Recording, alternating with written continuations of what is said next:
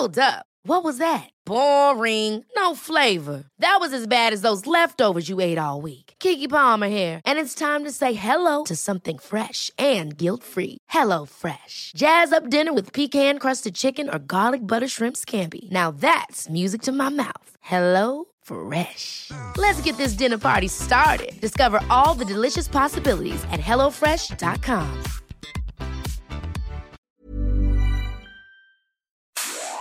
Inicia las noticias de la tarde con Jesús Martín Mendoza en Heraldo Radio.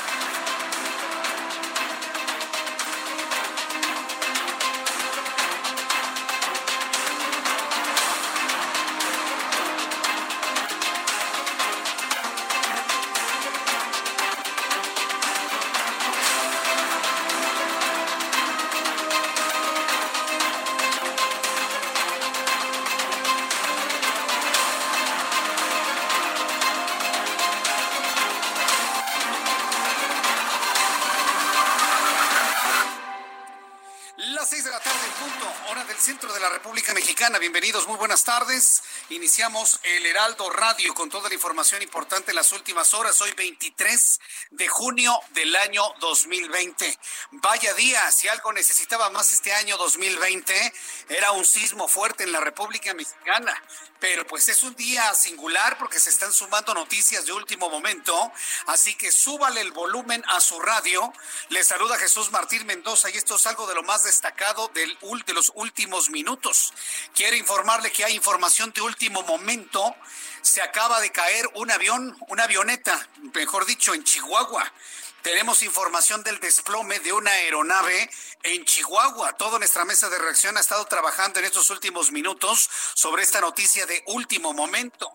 Según los primeros datos y el saldo de este accidente de aeronavegación, son seis personas fallecidas, entre ellos tres menores de edad. El saldo que deja el desplome de una avioneta que despegó del municipio de Camargo, en Chihuahua, con dirección a Sinaloa. Autoridades estatales informaron que la caída de la aeronave ocurrió esta tarde en un cerro entre los límites del Tule y, el, y Parral, allá en Chihuahua. Más adelante voy a tener detalles. No se conoce hasta el momento el nombre de los ocupantes ni el nombre de los tripulantes, pero lo que sí le puedo asegurar es que había tres menores de edad entre las personas fallecidas de esta aeronave. Le voy a tener todos los detalles un poco más adelante aquí en el Heraldo Radio. Y bueno, pues en el caso del sismo, tal y como ya lo adelanté a nuestros amigos que nos siguen a través de plataformas digitales y se lo comento y se lo comparto aquí en el Heraldo Radio en toda la República Mexicana, hoy fuimos testigos para quienes vivimos en el centro y sur de la República Mexicana del sismo más fuerte desde el terremoto del 19 de septiembre del año 2017. Un sismo que alcanzó la magnitud de 7.5 grados, sacudió la costa del estado de Oaxaca y las ondas sísmicas alcanzaron hasta el centro del país.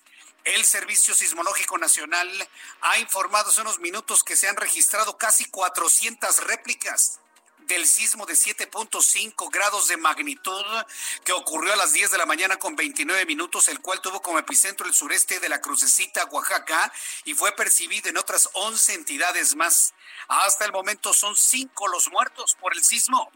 Ya suman cinco las personas fallecidas por el sismo, bardas caídas, reportes de derrumbes en algunos estados. Vamos a escuchar lo que dijo el gobernador del estado de Oaxaca, Alejandro Murat, quien de manera inmediata inició los protocolos de protección civil y recorridos en las zonas más golpeadas por el terremoto del día de hoy, sobre todo en la crucecita y en las bahías de Huatulco. Escuche usted al gobernador de Oaxaca. Hemos podido entablar comunicación con la mayoría de los presidentes municipales de las regiones afectadas. El epicentro fue en las crucecitas en Huatulco. He podido hablar con el presidente municipal de Huatulco y de todos los presidentes de la costa, así como de la Sierra Sur y del Istmo. Les puedo informar, primero, que no hay daños mayores. Segundo, que no hay una alerta de tsunami, que en todo caso subirá el nivel de la marea 110 centímetros. Bien, pues esto fue lo que comentó el gobernador. Apenas un metro subirá en la marea allá en Oaxaca. El sismo, el sismo se ubicó en el mar y por eso se detonó la, la alerta de tsunami. Que por cierto, en estos momentos debo informarle que la Administración Nacional Oceánica y Atmosférica de Estados Unidos ha levantado ya la alerta de tsunami en el Océano Pacífico por el sismo registrado hoy en México. La alerta incluida Guatemala, Honduras y El Salvador. Debo decirle que este sismo, este sismo y para nuestros amigos que nos escuchan en Oaxaca, en la zona costa y en el estado de Chiapas, un terremoto no cabe la menor duda, se trató de un sismo de subducción, definitivamente. Se ubicó el epicentro en la zona de subducción del Océano Pacífico frente a las costas mexicanas, ahí donde el fondo del mar se mete debajo del fondo de nuestro continente hubo un rompimiento, hubo un movimiento brusco y eso generó el sismo del día de hoy que detonó la alerta sísmica en donde hay alertas sísmicas hacia el centro del país. Ante el asombro de miles de personas en la Ciudad de México se desalojaron edificios. Hubo momentos de verdadera crisis de pánico en el momento del desalojo mientras sonaba la terrible alerta sísmica en la capital de la República. Personas que se cayeron, que se tropezaron, que se rasparon, que entraron en crisis de miedo y de terror por la alerta sísmica sin embargo, aquí en la Ciudad de México fue un remesón. En algunos puntos se sintió fuerte. En la zona norte de la Ciudad de México tenemos informes de problemas en la infraestructura de algunos edificios. Algunos vecinos de la unidad... De, de, unidades habitacionales en la zona norte de la Ciudad de México fueron desalojados y llevados a albergues. Lindavista Vallejo es uno de ellos que fue desalojado. Más adelante voy a tener detalles de todo lo ocurrido el día de hoy. Y mientras nosotros seguimos comiendo pan, bolillos por el miedo que nos dio el sismo del día de hoy, bueno, pues quiero informarle todo lo que ha ocurrido en este día. Por ejemplo, la administración de Estados Unidos ya retiró la alerta de tsunami. Tras el sismo de esta mañana, en la Ciudad de México se identificaron 36 edificios con daños menores. De ellos, cuatro son del gobierno capitalino y dos personas lesionadas. La información completa más adelante. Esto fue lo que dijo la jefa de gobierno, Claudia Sheinbaum agradecerles a las 16 alcaldías, obviamente al eh, Protección Civil del Gobierno de México y a todos los servidores públicos que estuvieron eh, todo el tiempo atentos. De inmediato, al activarse el protocolo, cuatro helicópteros de la Secretaría de Seguridad Ciudadana sobrevolaron la ciudad para reportar si hubiera habido un daño mayor y eh, con los reportes de la Secretaría de Seguridad Ciudadana se hicieron los primeros reportes reportes de que no hubo daños mayores en la ciudad. Afortunadamente así le reportaron a Claudia Sheinbaum, la jefa de gobierno de la Ciudad de México, todo en la ciudad en orden. Sí hay daños en algunas fachadas, pero le voy a decir una cosa, ¿eh? Sufrieron daños en fachadas, hubo eh, cuarteaduras en edificios, en zonas muy golpeadas por el terremoto de hace tres años, ¿eh? Entonces yo sí quiero decirle a todas las personas que nos están escuchando en colonias de la alcaldía Benito Juárez, principalmente ¿eh? a Alcaldía Benito Juárez, a Alcaldía Cuauhtémoc, que por favor llamen a Protección Civil en caso de ver desperfectos, grietas que usted no reconozca en la estructura de su edificio. Identifique por favor cuáles son los edificios, de, perdón, los, los cimientos de carga, columnas de carga, y si las columnas de carga tienen grietas de más de un milímetro, escuche lo que le digo, ¿eh? donde quepa una hoja de papel, tiene que llamar inmediatamente a protección civil cuando estas grietas están en las columnas de carga. Es muy importante que lo haga y lo revise con ese detalle. Más vale que se revise el edificio completamente bien por parte de peritos que sepan a que usted esté expensas de un riesgo mayor en caso de la ocurrencia de otro sismo importante con epicentro cercano a la Ciudad de México. Créanme, es una advertencia a tiempo. También le informo que el secretario de Turismo, Miguel Torruco, sostuvo una videoconferencia con embajadores de la Unión eh, Europea, a quienes presentó las acciones que lleva el gobierno mexicano para la reapertura del sector turístico. Todo lo que tiene que ver con el turismo ya se está preparando para abrirse al mundo entero. Y bueno, pues ya Miguel Torruco invitó a los países del mundo que también están dudosos en iniciar ya sus actividades turísticas debido a la crisis de COVID-19. También informo en este resumen que el Instituto Nacional Electoral, ex exhortó a los servidores públicos, incluyendo al presidente Andrés Manuel López Obrador, de abstenerse de emitir juicios sobre temas electorales, permanecer ajeno y tener las manos fuera de los comicios de Hidalgo y Coahuila que se realizarán este año, como el de los como el del 2021 que serán los más grandes de la historia del país con 22 mil cargos en disputa. Bueno, hoy el INE le dice al presidente manténgase alejado del proceso electoral, evítese llamadas de atención y evítese pronunciarse sobre el proceso electoral. Vaya regaño que el INE Sí, porque es un regaño, ¿eh? de una instancia ciudadana le hace el presidente de la República, un presidente que piensa que puede meterse en todo. Y López Obrador no puede meterse en ningún proceso electoral. Entonces ya lo regañaron y vamos a ver cuál va a ser su actitud durante los siguientes días. También le informo que este lunes el presidente de los Estados Unidos, Donald Trump, confirmó que planea recibir pronto en la Casa Blanca a su homólogo mexicano, Andrés Manuel López Obrador, el que será el primer encuentro bilateral entre ambos.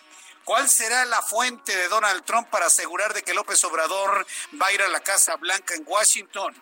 El hombre no quiere ir, no quiere salir de México porque no sabe hablar inglés y eso le trae un conflicto personal muy grave. Puede utilizar todo tipo de intérpretes pero pues ya se visualiza que la próxima semana, cuando entre en vigor el Tratado de Libre Comercio, no será él quien esté, sino será Marcelo Ebrard. Ya lo vamos a platicar un poco más adelante aquí en el Heraldo Radio. En más internacionales, en este resumen de noticias. Beijing entra en una fase acelerada de exámenes masivos por el rebrote del COVID-19. Se van a administrar más de 300 mil pruebas diarias. También le informaré que distintas comunidades del pueblo Chol en el estado Chiapas obtuvieron una suspensión definitiva contra la construcción tren Maya de Yucatán y de Chiapas no quieren el tren Maya. Eso ya lo sabíamos, hemos entrevistado varios colectivos que no lo quieren. Y bueno, pues mire, yo nada más le digo, el Ejército Zapatista de Liberación Nacional, callados, callados, ellos, pero le puedo asegurar que ellos van a ser los primeros en decir, aquí no pasa el tren y punto, ¿eh? Conociendo cómo es el Ejército Zapatista de Liberación Nacional. Por lo pronto ya el pueblo Chol de Chiapas han dicho, aquí no pasa el tren y punto, ¿eh? Y bueno, pues ya lograron una suspensión definitiva contra la construcción del tramo 1 del famoso del trenecito del presidente de la República. Vamos a estar muy pendientes de las reacciones que se generen, por supuesto, desde Fonatur, desde su área jurídica, para conocer finalmente el alcance de esa suspensión definitiva que ha logrado ya un pueblo originario como el Chol en Chiapas. Vamos a ver cómo le va a hacer el gobierno federal cuando han hablado de los pueblos originarios. Vamos a ver si van a pasar encima de su decisión o si van a respetar su decisión de que ahí no va a pasar el tren Maya. Son las seis de la tarde con 11 minutos hora del centro de la República Mexicana. Vamos a revisar la información de los estados de la República Mexicana hoy de manera muy especial aquellos que resintieron el fuerte sismo de esta mañana. Karina García, nuestra corresponsal en Oaxaca. Adelante, Karina. Gracias, Jesús Martín. Efectivamente, el gobernador Alejandro Muratino Costa confirmó hace unos minutos el fallecimiento de cinco personas por el terremoto de 7.5 de magnitud con epicentro en la crucecita Huatulco, en la región de la costa. Dijo que ha solicitado la declaratoria de emergencia para 50 municipios que se vieron afectados por este movimiento telúrico registrado la mañana de este martes. Además, se comprometió a que los servicios básicos deberán quedar restablecidos esta misma noche. Lo anterior, al exponer que se trabaja principalmente en los municipios de San Juan o Solotepec, en la Sierra Sur, y su agencia Santa Catarina Chanaguilla. Esta última comunidad se ha estado evaluando y verificando que pudieran existir pobladores incomunicados por el derrumbe de una carretera. El gobernador del estado dijo, estamos tranquilos, no existen daños mayores en ninguna región del estado. Esto al precisar que cuatro hombres y una mujer perdieron la vida. Asimismo, eh, señaló que no existe ningún daño en hospitales COVID o con otra patología, además de que algunas carreteras como la 190, 200 y 175, pues eh, habían sufrido deslaves pues las corporaciones de auxilio han trabajado en estas mismas y por lo tanto se ha restablecido la comunicación. Este es el reporte que te tengo, Jesús Martín. Muchas gracias por la información, Karina García. Gracias, buenas tardes. Hasta luego, muy buenas tardes. Saludo con mucho gusto a mi compañera Leticia Ríos, corresponsal en el Estado de México. Adelante, Leticia. Hola, ¿qué tal? Jesús Martín, buenas tardes. Para informarte que hasta el momento no se han reportado daños en el Estado de México por el sismo con magnitud 7.5 con epicentro en el sureste de Oaxaca, registrado esta mañana en el país. Así lo informó el gobernador Alfredo del Mazo Maza. El mandatario señaló que se reportaron evacuaciones preventivas en algunas unidades de eh, del Instituto de, Seguridad Social del Estado de México y eh, pues hospitales de la entidad. La Secretaría de Salud Estatal informó que no registran afectaciones en ninguna unidad médica o administrativa. En los municipios del Valle de México, eh, te comento que los gobiernos municipales también reportaron saldo blanco hasta el momento. En algunos puntos de municipios como Huizquilucan, Tlalnepantla, Tizapán y Naucalpan se escucharon alertas sísmicas sin embargo, eh, pues ya algunos legisladores de la entidad señalaron que estas funcionaron después del sismo. Eh, también te comento que se revisaron diferentes puntos eh, de riesgo y estratégicos, se evacuaron algunos edificios de los gobiernos municipales, pero afortunadamente no se presentaron ningún tipo de afectaciones en esta zona. Y bueno, ninguno de los municipios del Valle de México recibieron llamadas de emergencia por crisis nerviosa o primeros auxilios entre los ciudadanos hasta el momento todo está en orden por acá. Muy bien, correcto, pues estaremos muy atentos, Leti. Gracias por la información. Muchas gracias, buen día.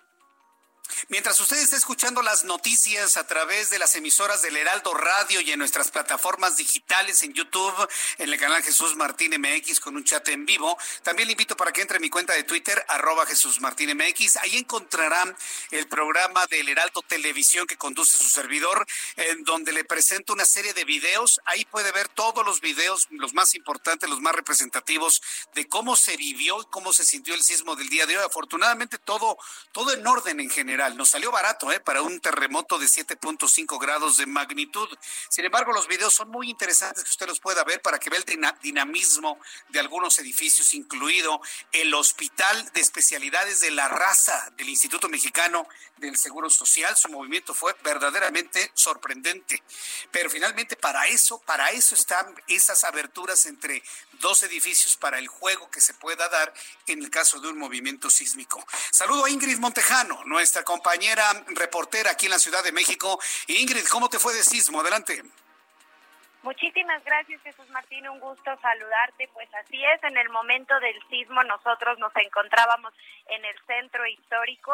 Estábamos exactamente en la calle de Pino Suárez y República de Uruguay. Platicarte que a pesar de que el centro histórico no ha regresado a la normalidad, pues lo que nosotros pudimos observar es que mucha gente salía de diferentes edificios, oficinas, negocios. La alerta ahora sí que sonó 62 segundos antes del sismo, lo que permitió que toda esta gente pudiera eh, ubicarse en las zonas de seguridad o en las calles prácticamente. Los automóviles por algunos minutos tuvieron que detener la marcha y estacionarse ahí en donde les tocó el sismo. Y pues muy importante, eh, había demasiada gente personal de tránsito de seguridad ciudadana. Hubo algunas personas que presentaron crisis nerviosa debido a pues todo este histórico que tenemos de sismos en la Ciudad de México. Y lo que informó pues la jefa de gobierno fueron afectaciones en algunos edificios, pero menores. Afortunadamente, nada que pueda representar algún riesgo. Sin embargo, Jesús Martín, muy importante, hay dos edificios que en el transcurso del día han estado dando noticia debido a que son de Tlalpan y Vallejo Lindavista, edificios que se afectaron hace dos años no, bueno, dos años, casi tres, el 19 de septiembre, y pues ahorita las familias probablemente no puedan regresar hoy a dormir a estos edificios hasta que se realice un dictamen. Sí, muy bien, Ingrid Montejano, cualquier situación de último momento que ocurre en la Ciudad de México y pendientes de más réplicas, estaremos en contacto contigo. Gracias, Ingrid. Excelente tarde, muchas gracias. Excelente tarde. Ingrid Montejano recorrió las calles de la Ciudad de México y en Quintana Roo. Nuestro compañero Mauricio Conde también nos tiene informes en este resumen. Adelante, Mauricio Conde. ¿Cómo te ha ido con la llegada del polvo del desierto del Sahara, del otro lado del Atlántico? Adelante, te escuchamos. Muchas gracias. Pues hasta las 12 horas de hoy en Quintana Roo se han notificado 2.612 casos negativos, 300 de este en el caso de COVID-19, 370 en estudio, 3.011 positivos, 522 defunciones y 1.674 personas recuperadas del coronavirus. Y a partir de hoy comenzó a presentarse en el país la llegada del polvo del Sahara, informó la Alejandra Aguirre Crespo, quien es secretaria de Salud en Quintana Roo. Dijo que las personas con enfermedades respiratorias crónicas adultos mayores, mujeres embarazadas y niños deben usar protectores respiratorios, tales como mascarillas o un pañuelo de tela húmedo para cubrir nariz y boca. Si tiene si tienen la sensación de cuerpos extraños en los ojos, lávese con abundante agua. Es preferible utilizar agua potable, hervida o clorada. Lavarse las manos antes de iniciar el procedimiento, agregó. Recomendó la Secretaria de Salud cubrir las fuentes de agua como pozos, recipientes o estanques de almacenamiento de agua para evitar contaminación. También utilizar equipos de protección personal como gafas, cubrebocas o pañuelo de tela húmedo para cubrirnos la nariz y boca. mientras los mexicanos pues, nos protegemos del COVID-19 y ahora del polvo del Sahara, del Sahara, luego de tres semanas de reactivación turística en la entidad, se ha logrado establecer 16% de incremento en vuelos internacionales al aeropuerto de Cancún y 20% en ocupación hotelera general en el Caribe mexicano. De acuerdo al coordinador del programa Reactivemos Quintana Roo, Carlos Orbañanos, se cuidan dos factores. Hacer cumplir los protocolos sanitarios en todos los negocios que puedan abrir sus puertas y estar al pendiente del cumplimiento del aforo del 30% en las capacidades de los servicios. Es la información que tenemos de Quintana Roo. Gracias por la información, Mauricio Conde. Hasta luego. Bueno, tres noticias que nos dio Mauricio Conde. Uno, la actualización de COVID-19, esto del, polvo del Sahara, imagínense, y el incremento en la llegada de turistas a las zonas eh, turísticas eh, de Quintana Roo, la Ribera Maya, Cancún, a Cozumel, a Tulum, a Isla Mujeres, a toda esta parte hermosa de la República Mexicana. Pero me encantó lo que dice Mauricio. Imagínense, nos estamos cubriendo el, el rostro para evitar la llegada del polvo, pues de los virus de COVID-19, y ahora nos tenemos que cubrir del polvo que llega del Sahara. Ya se reporta una sensación, haga de cuenta, como de partículas suspendidas. Cuando hay mucha contaminación en la Ciudad de México, que siente como que le entra tierra en los ojos. Ah, bueno, así se está sintiendo en los destinos turísticos de Quintana Roo. Está llegando polvo desde el Sahara. Y bueno, pues esto ha sido verdaderamente sorprendente en el planeta Tierra. Vamos a platicar sobre esto polvo, COVID, violencia, ¿qué más 2020? ¿Qué más 2020? Yo creo que todos vamos a decirle, ¿qué más quieres 2020? Ya están haciendo hasta sus apuestas de qué es lo que sigue. Mejor no hagamos apuestas de qué es lo que sigue, mejor vamos a pedir, vamos a pedirle a Dios que nos ayude a que ya se calme este año 2020, porque sí, muchos estamos, ¿qué más quieres de nosotros 2020? Vaya año, está para el recuerdo o para el olvido, como usted quiera, ¿eh? ¿Qué más 2020? Son las 6 de la tarde con 21 minutos hora del centro de la República Mexicana. Vamos con nuestros compañeros reporteros urbanos, periodistas especializados en información de ciudad. Gerardo Galicia, adelante Gerardo. Tenemos reporte, Jesús Martín, para nuestros amigos que se mueven al oriente de la capital sobre el eje 4 Sur, si dejan atrás la avenida Congreso de la Unión rumbo al circuito bicentenario Sutremo Río Urubusco. En general se avanza bastante bien. De momento lo más difícil es su cruce con el eje 4 Oriente Canal de Río Urubusco, pasando la zona de Upixa por la reducción de carriles. Pero en general es eh, buena opción todavía para poderse mover al oriente de la capital. Y para nuestros amigos que van a utilizar el eje 1 Oriente, la avenida Andrés Molina Enríquez, con misma circunstancia, un avance bastante rápido, por lo menos buena alternativa para poder llegar al eje 5 sur. Y por lo pronto, el reporte. Gracias por la información, Gerardo. Hasta luego. Hasta luego. Saludo con mucho gusto a Alan Rodríguez, otro de nuestros compañeros reporteros urbanos. Adelante, Alan, te escuchamos. Jesús Martín, excelente tarde. En estos momentos hemos dado un recorrido por algunos de los inmuebles afectados en la zona de la alcaldía de Cuauhtémoc y quiero informarles que visitamos el que se encuentra en estos momentos en la calle de Tepic número 40. Este inmueble ya había sido resultado dañado desde el sismo de septiembre del 2017. Sin embargo, durante el sismo que se presentó durante esta mañana, se desprendieron parte de su fachada lateral. Esto ocasionó que vecinos de la zona pues alertaran al personal de protección civil, quienes vinieron inmediatamente y ya acordonaron lo que es pues la vialidad alrededor de este inmueble. Al momento únicamente se encuentra un elemento de la policía capitalina resguardando este inmueble, el cual se suma a 31 más los cuales ya informó la jefa de gobierno Claudia Sheinbaum que han presentado únicamente daños menores como lo son grietas y vidrios rotos principales afectaciones que han sufrido estos inmuebles. Por lo pronto nosotros estaremos recorriendo otros inmuebles en donde los vecinos nos han eh, solicitado que vayamos a observar y sobre todo a reportarlo. Es lo que tenemos al momento.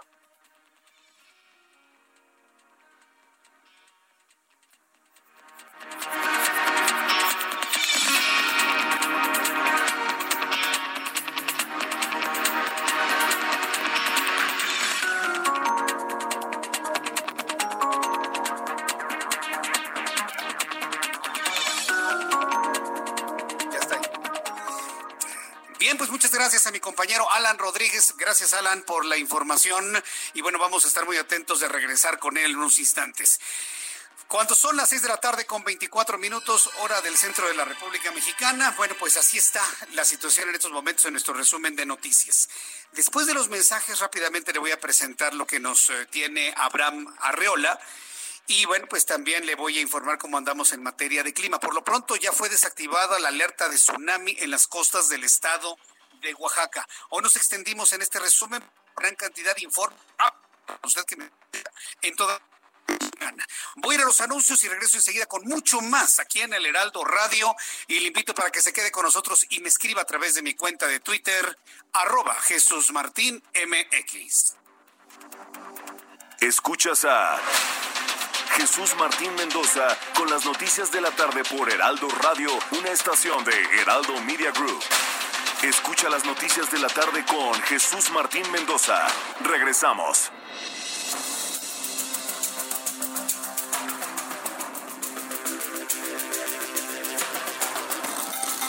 Las seis y media, nuestro reloj marca las seis de la tarde con 30 minutos de este 23 de junio del año 2020. Y bueno, pues muchas personas se han sumado a nuestro clamor de ¿qué más 2020? ¿Qué más quieres de nosotros 2020? ¿Qué es lo que sucedió un día como hoy, 23 de junio, en México? El mundo y la historia. Abra Marriola. Esto es un día como hoy en la historia. 1868, Christopher Soles recibe la patente de la primera máquina de escribir. 1914, la División del Norte comandada por Francisco Villa obtiene el triunfo en la batalla de Zacatecas, un golpe definitivo contra el gobierno de Victoriano Huerta. 1937, también en México, el general Lázaro Cárdenas del Río expropia los ferrocarriles y crea la compañía Ferrocarriles Nacionales de México. 1991, Sega lanza el videojuego Sonic el Erizo, que aparece primero en América y en Europa, y para la videoconsola Sega Mega Drive. 1996, en Japón, se lanza al mercado la famosa consola de videojuegos Nintendo 64. Además, hoy es el Día Internacional del Síndrome de Dravet. Y por si fuera poco, hoy es el Día Internacional de las Viudas. Pues sí, así es, esto fue un día como hoy en la historia. Muchas gracias, Abraham Arreola. Gracias, Abraham Arreola, por las efemérides del día de hoy. Abraham Arreola me hizo aullar, fíjese, ahora que mencionaba el Nintendo 64. Mire, para quienes somos de esta generación, a la que yo pertenezco, el Nintendo 64 para nosotros es el equivalente a una iPad con Fortnite para los niños de ahora, ¿eh? No, no, imagínense, yo pasé algunas horas ahí con el Nintendo 64 hace una buena cantidad de años y bueno, pues hoy lo está recordando nuestro querido Abraham Arriola. Rápidamente le reviso las condiciones meteorológicas para las próximas horas. Mucha atención, ya se nubló el centro del país, hoy tembló y al ratito va a caer un aguacerazo tremendo y es que tenemos varios sistemas eh, atmosféricos muy importantes en la República Mexicana. Según este informe meteorológico, se pronostican lluvias intensas en Nuevo León, en Tamaulipas, en San Luis Potosí, en Veracruz, en Puebla, en Jalisco, en Colima, en Michoacán, en Guerrero, en Oaxaca y en Chiapas. Tenemos la onda tropical número 7 que recorre el centro y el sur de la República Mexicana, onda tropical número 8 que se desplaza sobre el sureste de México. Recuerde que las ondas tropicales son sistemas previos o generadores de, sistemas eh, lluviosos o ciclónicos.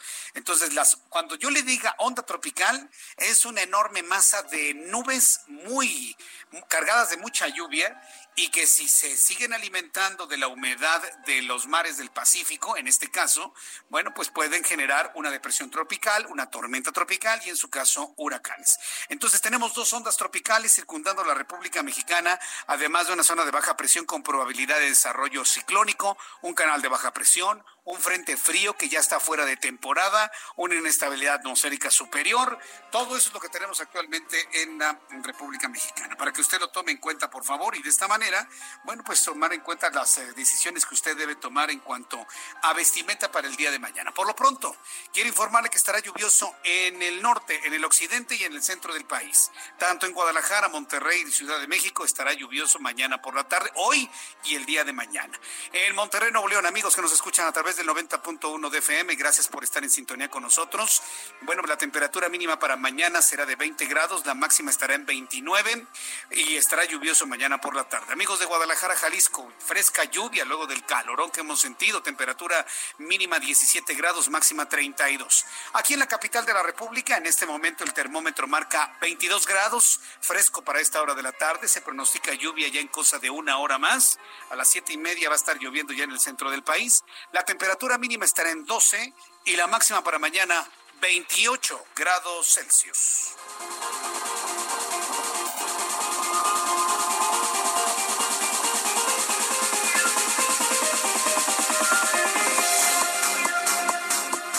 Ya son las 6 de la tarde con 34 minutos, las 6 de la tarde con 34 minutos hora del centro de la República Mexicana.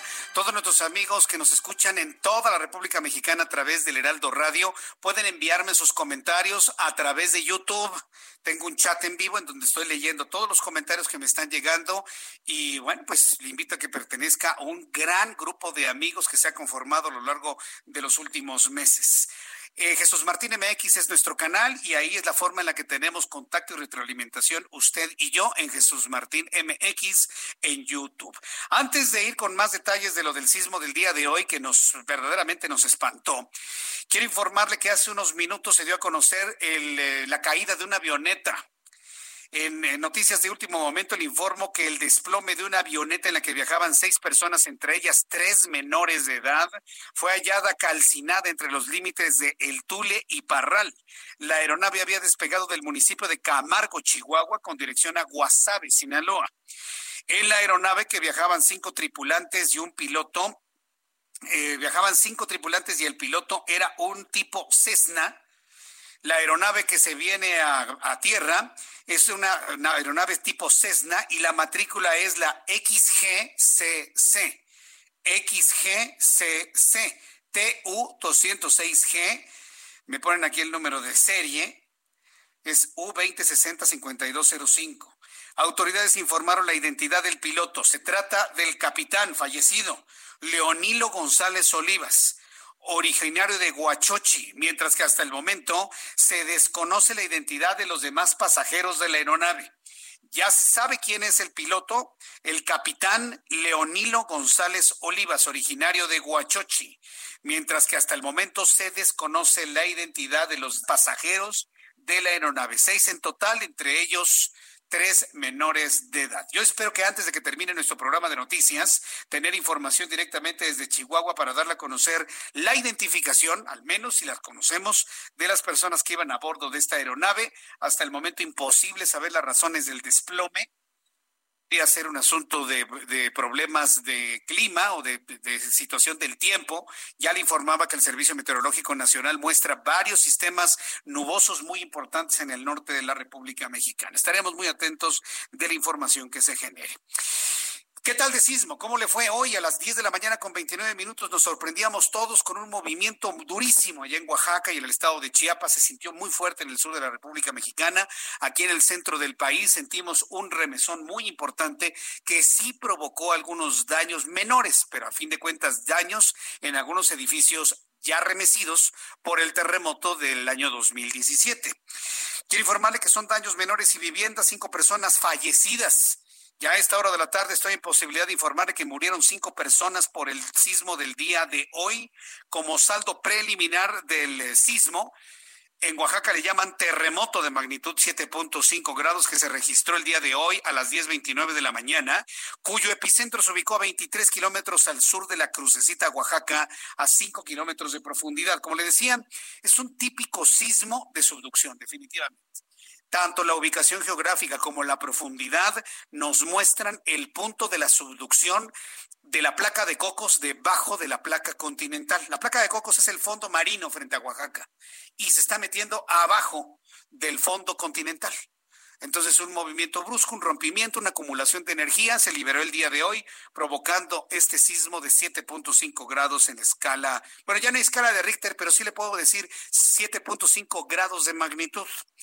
El sismológico ha registrado 447 réplicas hasta este momento, siendo la de menor magnitud un sismo que ocurrió después de las 2 de la tarde de 4.6 grados de magnitud. Hasta el momento, el último sismo registrado por el Servicio Sismológico Nacional registró una magnitud de 4 grados y ocurrió ah, a las 4 de la tarde con 42 minutos exactamente en la misma región epicentral. Nos mantenemos al pendiente de las réplicas pero ya ninguna alcanzará la magnitud de 7.5. Hay algunos sismólogos que consideran que pueden ocurrir réplicas cuya diferencia sea de un solo grado. Es decir, esto nos pone la posibilidad de que en las próximas horas se vuelva a registrar un sismo que rebase los 6 grados de magnitud. Y yo ahí sí quiero ser muy puntual. Si viene una réplica nuevamente de 6.5, 6.7 grados, es altamente probable que vuelva a sonar la alerta sísmica. Y yo sí quiero decirle a nuestros amigos que nos escuchan en Ciudad de México, en el Estado de México, en Morelos, en Guerrero, en Puebla, en Hidalgo, en toda la zona donde hay alerta sísmica, mantengan la calma. Es probable, no le digo que vaya a ocurrir, pero ante un sismo de 7.5, lo más lógico es esperar una réplica de más de 6 o 6.5. Si eso ocurre, bueno, es altamente probable que vuelva a sonar la alerta sísmica. Por eso hay que mantenerse tranquilos, hay que mantenerse conscientes de lo que puede ocurrir y bueno, pues son, son eh, fenómenos asociados al lugar donde vivimos. Ahí sí no podemos hacer absolutamente nada. El ser humano ha llegado a los confines del sistema solar, pero no podemos todavía entender en qué momento llegará un sismo importante. Por lo pronto, bueno, pues no nos resta más que estar aquí muy pendientes y cuando esto ocurra, por supuesto, le estaré acompañando aquí en el Heraldo Radio. Las afectaciones por el sismo tuvo que ver con el corte de energía eléctrica. La Comisión Federal de Electricidad dio a conocer que ya se restableció el suministro eléctrico en un 99% de los usuarios afectados tras el sismo ocurrido esta mañana en la Ciudad de México, sentido también fuerte en el Estado de México, en Guerrero, Hidalgo, Oaxaca, Puebla y Veracruz, mismos que corresponden a casi el 10% de las conexiones en conjunto de esas entidades. Tras registrarse el movimiento sísmico, la Comisión Federal de Electricidad detalló que activó de manera inmediata sus protocolos de emergencia e inició la revisión de la infraestructura eléctrica y el restablecimiento del servicio eléctrico, priorizando los servicios esenciales y de salud. ¿Sabe qué fue lo que se cayó poco después del sismo? Toda la telefonía celular, ¿eh? Toda la telefonía celular se cayó. La comunicación era solamente posible a través de Internet, que el Internet sí prevaleció, fíjese. El Internet sí prevaleció, pero la comunicación vía telefonía celular y telefonía residencial eh, dejó de funcionar, calculo como unos 20 minutos después del sismo. Hasta el 10 para las 11 de la mañana teníamos ya restablecido el servicio de comunicación vía telefónica. Por eso es muy importante cuando ocurre un sismo, las llamadas telefónicas, si bien se tienen que hacer a la familia, tienen que ser llamadas muy breves. ¿Están bien? Bueno, ok, gracias. Nos hablamos al ratito para poder privilegiar las llamadas de verdadera emergencia, los llamados de auxilio que debo decirle, en todos los estados de la República funcionó el protocolo muy bien. Y ahí la verdad hay que reconocerle a David León Romero, quien es el coordinador nacional de protección civil, que en conjunto con las eh, coordinaciones de protección civil de cada uno de los estados lograron aplicar un operativo de salvaguarda de las personas en situación de riesgo por el sismo verdaderamente importante. Lo estoy buscando, yo espero platicar con él en la siguiente hora, con David León, para que nos diga finalmente cuáles fueron los protocolos que activó, en dónde se concentraron los esfuerzos de protección civil y cuáles son las preocupaciones que en estos momentos tienen para poder mantener en resguardo a la población más vulnerable. En el estado de Guerrero, las autoridades de protección civil del estado no reportan afectaciones por el sismo, afortunadamente, mientras que en Acapulco el nivel del mar no registra variaciones luego del sismo de esta mañana. Hay que recordar que el gobernador del estado de Oaxaca, eh, Alejandro Murat, aseguró que solamente se vería un incremento en cuanto a la marea el día de hoy de un poco más de un metro pero en Guerrero no se ha notado absolutamente nada. Por la tarde, en el Heraldo Televisión, platiqué con el presidente municipal de Huatulco. La crucecita está pegado a Huatulco cuando usted va a las bahías de Huatulco y le ofrecen los tours en la zona, bueno, una de las paradas obligadas cuando usted va a las bahías de Huatulco es ir al pueblo de la Crucecita. Es la zona urbana pegada a la zona turística de las bahías de Huatulco. Bueno, pues Huatulco fue una de las zonas más afectadas por este sismo. Platiqué con Giovanni González, quien nos confirmó que el sismo de 7.5 grados dejó una víctima mortal y un herido en Huatulco. A nivel de infraestructura, el presidente municipal de Huatulco comentó que hubo afectaciones menores y no se registraron daños en los hospitales que atienden enfermos de COVID-19 fue su principal preocupación. Y esto fue lo que me dijo el presidente municipal de Huatulco, Giovanni González, en medio de su recorrido que realizaba en todo Huatulco. No hay afectación en los hospitales que, que afecten que, o que, dañan la estructura este, básica, ¿no? La estructura importantemente importante de estas áreas. Eh, lo que hoy nos ocupa es exactamente, le digo, al, al COVID, no hay afectaciones, pequeñas afectaciones de esta habitación, eh, caídas de ventanas, de vidrios, eh, fracturas de, como las que llevó y hasta en este momento pues el Palacio Municipal tiene muchas afectaciones estructurales y en este momento se está reactivando todas las eh, diferentes este cuadrillas para poder evaluar también a los hoteles, a todas las áreas importantes de las, de las diferentes zonas hoteleras, ¿no? Entonces revisó zona hotelera, afortunadamente sin afectaciones. Eh, revisó los hospitales con COVID, el presidente municipal de Huatulco, y afortunadamente todo estaba en orden. ¿Se acuerda que hace algunas semanas yo le había platicado sobre los protocolos de sismo? En, ahora que estábamos en la pandemia, nadie me podía creer de que era posible que temblara durante este tiempo. Y mire, en medio de la pandemia, en el momento de mayor contagio, sucede un sismo. Ya teníamos un protocolo que dio a conocer en su momento la Dirección de Protección Civil a nivel federal y bueno, pues parece que todo, todo funcionó afortunadamente muy bien. ¿Sabe también dónde funcionaron las cosas bastante, bastante bien? En la Ciudad de México. Eh, la alerta sísmica funcionó. En algunos lugares se escuchaba más, en otros lugares se escuchaba menos, pero eh, la verdad la alerta sísmica funcionó bastante bien. Hay que reconocer que el sismo para nosotros aquí en la capital de la República llegó desde lejos. Para nuestros amigos que nos escuchan en otras partes del país, imagínense lo que fue para los habitantes de la Ciudad de México tener 75 segundos de ventaja. Empezó a sonar la alerta sísmica. En el caso de este servidor, desalojé nuestra vivienda con mis hijos. Y después de que terminó la alerta sísmica, todavía pasó medio minuto más para que empezara el movimiento sísmico, afortunadamente como un remesón sin mayores consecuencias. Y evidentemente los niños con el susto encima. Afortunadamente, pues bueno, supieron de alguna manera entender lo que estaba ocurriendo en ese momento. Y bueno, pues la jefa de gobierno, Claudia Sheinbaum, se dio a la tarea de activar todos los protocolos de vigilancia. C5 desde ahí revisó todos eh, los protocolos de apoyo a las personas que hubiesen resultado afectadas por el sismo del día de hoy.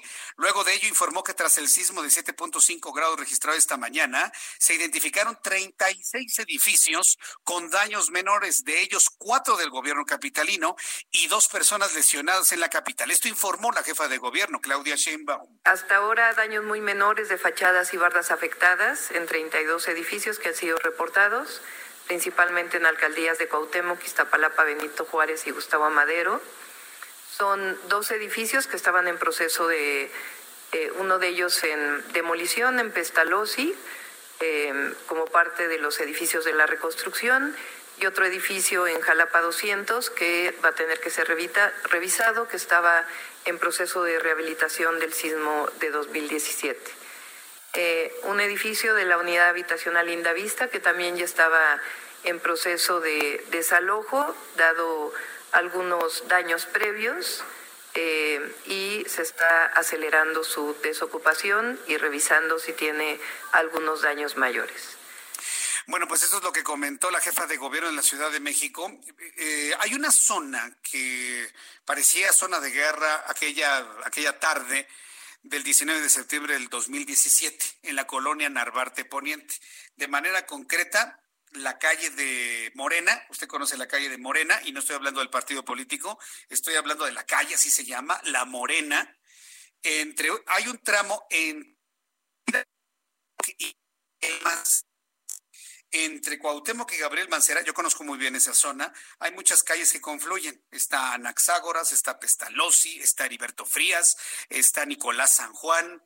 Bueno, pues en todas esas intersecciones de Morena, Nicolás San Juan, Sánchez Ascona, Pestalozzi, Heriberto Frías, Anaxágoras, era una zona de guerra, edificios derruidos, se han estado demoliendo más edificios en esa zona, algunos han sido reconstruidos, pero todavía hay un edificio de color verde en La Morena y Juan Sánchez Ascona, que está a punto de caerse. Yo no sé cómo se reporta este edificio en este momento.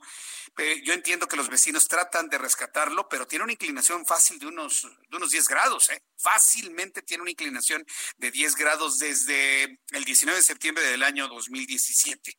Entonces, esos edificios muy afectados durante el terremoto de hace casi tres años son los que hoy presentaron nuevamente riesgo.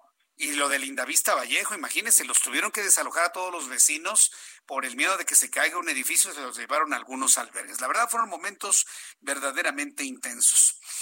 Ya son las seis de la tarde con 49 minutos hora del centro de la República Mexicana. Bueno, pues hasta aquí lo del sismo. Vamos a retomarlo un poco más adelante nuestra segunda hora, porque evidentemente esto nos, nos generó una ansiedad tremenda pero pues por ello no nos vamos a olvidar de todo el problema que tenemos con eh, el COVID-19 y cómo se han estado incrementando los casos de COVID-19. Hoy prácticamente el país y el centro y el sur olvidó precisamente este caso para ir a otro tipo de asuntos. Y mire, eh, en, en, el ámbito político y sobre todo que tiene que ver con el ámbito legislativo más que político, fíjese que el Movimiento de Regeneración Nacional, y ahí quiero que me dé usted sus opiniones. En el Senado de la República están haciendo una propuesta para que en el etiquetado de los refrescos le dicen bebidas azucaradas, pero ni siquiera azúcar tienen. Los refrescos tienen una cosa que se llama fructosa, de, eh, eh, sí, fructosa. Es una fructosa que se obtiene del maíz. Jarabe de maíz de alta fructosa, así se llama. Jarabe de maíz de alta fructosa. No es azúcar de caña como la conocíamos antes. Y eso se lo quiero decir a los senadores para que se actualicen en las cosas, señores. Bueno, quieren que estas bebidas endulcoradas, sería el, el término más correcto, se le coloque una advertencia de riesgo de muerte. Misael Zavala nos tiene esta información desde el Senado de la República. Sorprendente propuesta que están haciendo los senadores de Morena. Misael, adelante. Así es, Jesús Martín, pues como bien lo comentas, Morena en el Senado lanzó esta iniciativa de manera inesperada eh, para etiquetar a todas las bebidas azucaradas, como ellos la llaman, con leyendas e imágenes que adviertan a la población que el consumo de esos productos puede causar la muerte y enfermedades como diabetes y cáncer, además de que no son recomendables para niños. La iniciativa para reformar la Ley General de Salud, cuyo autor es el senador Alejandro Armenta y que tiene el apoyo del líder, de la bancada de Morena, Ricardo Monral, y otros 58 senadores morenistas, incluye en las bebidas azucaradas a los refrescos azucarados, los zumos envasados, las bebidas energéticas, los tés, cafés, lácteos, bebidas vegetales o cualquier otra bebida a la que se le haya añadido azúcar indica que para todas estas bebidas se inserte en la etiqueta la siguiente leyenda, Jesús Martín, contiene alto contenido de azúcar provocando enfermedades cardiovasculares, obesidad, diabetes, cáncer, síndromes metabólicos, caries, entre otras que pueden causar la muerte. No recomendable para niños ni para consumo diario. Asimismo, podría incluir las imágenes, gráficos o pictogramas respectivos a las enfermedades y consecuencias en la salud, tal como se conoce actualmente como se hace actualmente en las cajetillas de cigarros. Esta propuesta será discutida en el próximo periodo ordinario de sesiones y bueno, vaya que ha causado igual polémica con el sector empresarial Jesús Martín. Sí, porque hablar de que te provoca la muerte, pues necesitas tomarte unos 20, 30, 50 litros de refresco todos los días para que te provoque la muerte. Entonces, en realidad, pues sí llama la atención que se haga este tipo de advertencia. ¿Qué, es, qué es, lo que se busca? ¿La salud de las personas o el truene de las empresas que producen esos productos? Se busca, según el, senador eh, Alejandro Armenta, que ya no haya, eh, digamos, enfermedades eh, que causan la muerte, como la diabetes, la obesidad, eh, también cardiopatías, es lo que él comenta en esta iniciativa. Y bueno, nunca menciona él acerca de esta situación de las empresas que pues podrían perder mucho dinero e incluso los ingenios azucareros y otras otro tipo de empresas no relacionadas a los a, la, a, las compañías de refrescos. Bien, pues eh, Misael Zavala, muchísimas gracias por esta información. Gracias, Jesús Martín. Buena tarde. Gracias, hasta luego. Mire, e, ese es el gran, es una de las cosas que a mí, la verdad, me sorprenden de los legisladores. Este, que alguien le diga a los senadores de Morena que hace años, hace años, los refrescos que se comercializan en México ya no usan azúcar proveniente de ingenios. Y ese, ese ha sido uno de los grandes problemas de este, de este país.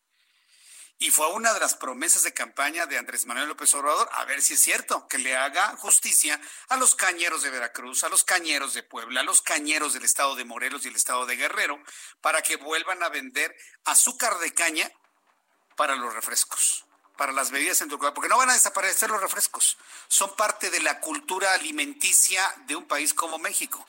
Lo que sí podemos hacer es quitar el jarabe de maíz de alta fructosa, que su metabolismo hepático es verdaderamente peligroso y volver a endulcorar con azúcar de caña. Aunque siguen siendo en exceso muy peligrosas estas bebidas, yo sigo pensando que el azúcar de caña es menos impactante a la salud de las personas que el jarabe de maíz de alta fructosa. Pero vaya negocio que hay atrás de ello. Voy a ir a los mensajes, regreso con la actualización de COVID y le invito para que me escriba. Arroba Jesús Martín MX. Escuchas a Jesús Martín Mendoza con las noticias de la tarde por Heraldo Radio, una estación de Heraldo Media Group. Escucha las noticias de la tarde con Jesús Martín Mendoza. Regresamos.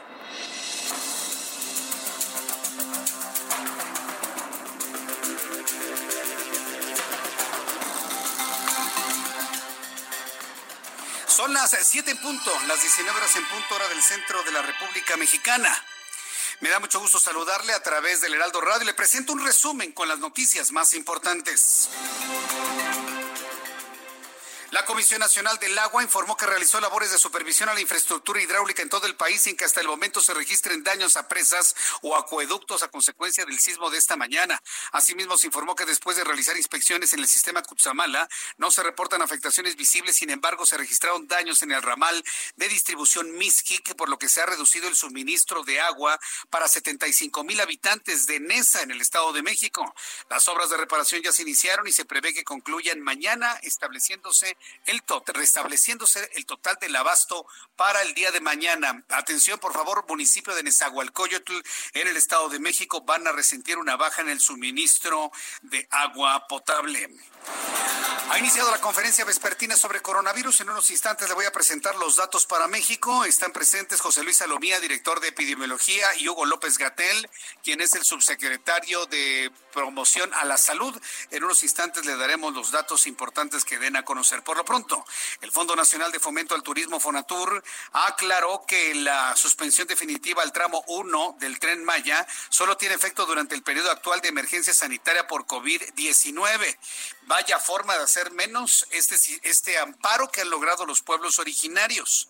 En un comunicado, el organismo federal añadió que el juicio en su totalidad no se ha resuelto y está pendiente de que al juez dicte sentencia definitiva. Asimismo, señala que la suspensión reconoce que el apoyo del tren Maya puede rehabilitar y o dar mantenimiento a las vías férreas que ya existen, lo que significa que el Fonatur puede continuar con los trabajos al amparo de la ley. Y por supuesto estamos a la espera de las reacciones de los pueblos originarios en Chiapas que no quieren el tren Maya y alértase por las siguientes reacciones que pueda tener el Ejército Zapatista de Liberación Nacional. También informo que en un breve comunicado la Secretaría de Gobernación a través del CONAPRED, del Consejo Nacional para Prevenir la Discriminación, informó que Paolo César Flores Mancilla será el encargado del despacho del CONAPRED Paulo César Flores Mancilla será el encargado del despacho de CONAPRED luego de la renuncia de su titular Mónica Maxice. Qué bueno, yo le aplaudí a Mónica Maxice que les haya dejado allí el trabajo y adiós. Hagan las cosas como ustedes quieran. Bien, Mónica Maxice, un aplauso desde aquí. Qué bueno que renunciaste luego de tanto desdén al trabajo tan intenso realizado. Bueno, pues el encargado del despacho de CONAPRED se llama Paolo César Flores Mancilla.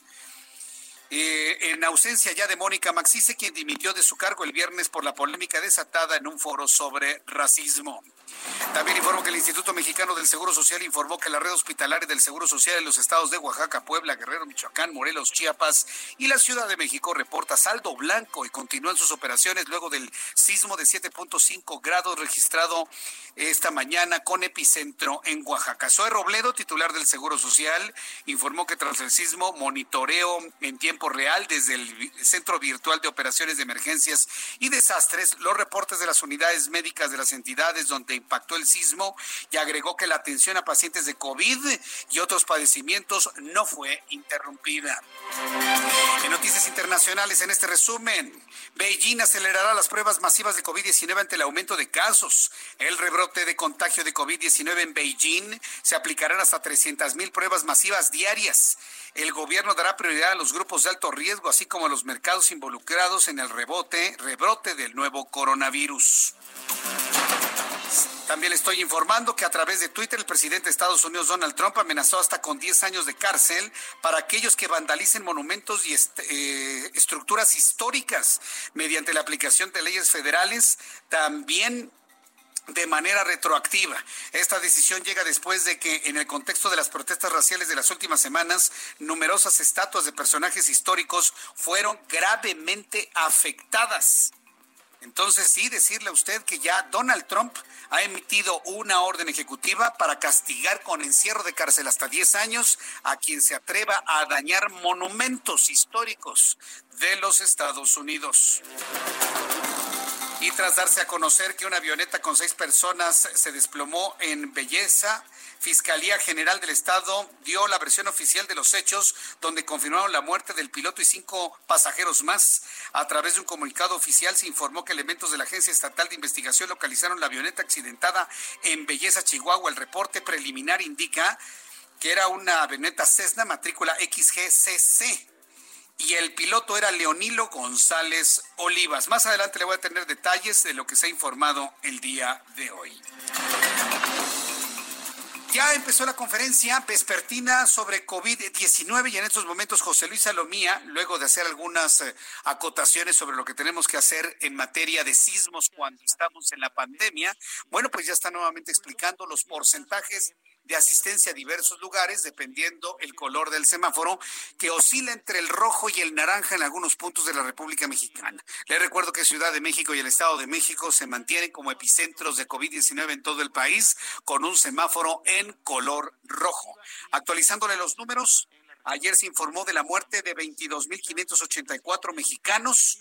185.122 transmitidos con un índice de mortalidad del 12.10%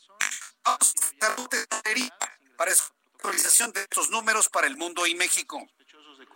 De COVID, 251.355 han sido negativas, por lo tanto descartadas a la enfermedad, 191.410 positivas a SARS-CoV-2, por lo tanto confirmadas a la enfermedad, de las cuales 24.387 iniciaron con signos y síntomas en los últimos 14 días, por lo tanto representan la epidemia activa en México. Y el día de hoy también lamentablemente se eh, actualiza el número de defunciones con 23.377, que son las personas que lamentablemente han perdido la vida hasta el momento. Veamos la siguiente diapositiva, es la distribución de la carga. Este, ¿Me abres, por favor, Orlando? Bien, ya, ya estamos nuevamente al aire. Bueno, pues efectivamente ya ha dado la información José Luis Salomía con una velocidad rapidísima. Córrele, ¿no? Para que no se escuche. 793 mexicanos muertos más se suman a la lista de fallecidos para sumar 23.377. Mucha atención. Se han sumado a la lista de mexicanos fallecidos 793, 793, para sumar 23.377. Entonces, eh, dice 33 eh, muertos menos por hora, 33 muertos por hora, sí, efectivamente. 793 en 24 horas se han sumado. Pueden ser más. Acuérdense que no es, el, no es el número exacto de fallecidos en 24 horas. Son los que se han conocido por el flujo de información de toda la República Mexicana. Pueden ser más, no pueden ser menos. Sí. Nadie puede futurear de que Ay, se va a morir, anotan en la lista de muertos. Pues no, pueden ser más. 23.377 y 191.410 transmitidos. Ayer había 185.122 transmitidos, hoy es 191.410. Entonces tenemos 23.377 personas fallecidas. Eh, vamos a eh, obtener el porcentaje de letalidad en nuestro país. 12.21, sigue subiendo. Ayer el índice de letalidad era de 12.19, hoy es de 12.21. Insisto, este dato no lo calcula y no lo informa la Secretaría de Salud. Han de considerar que eso no lo va a entender el público, pero usted y yo sí lo entendemos.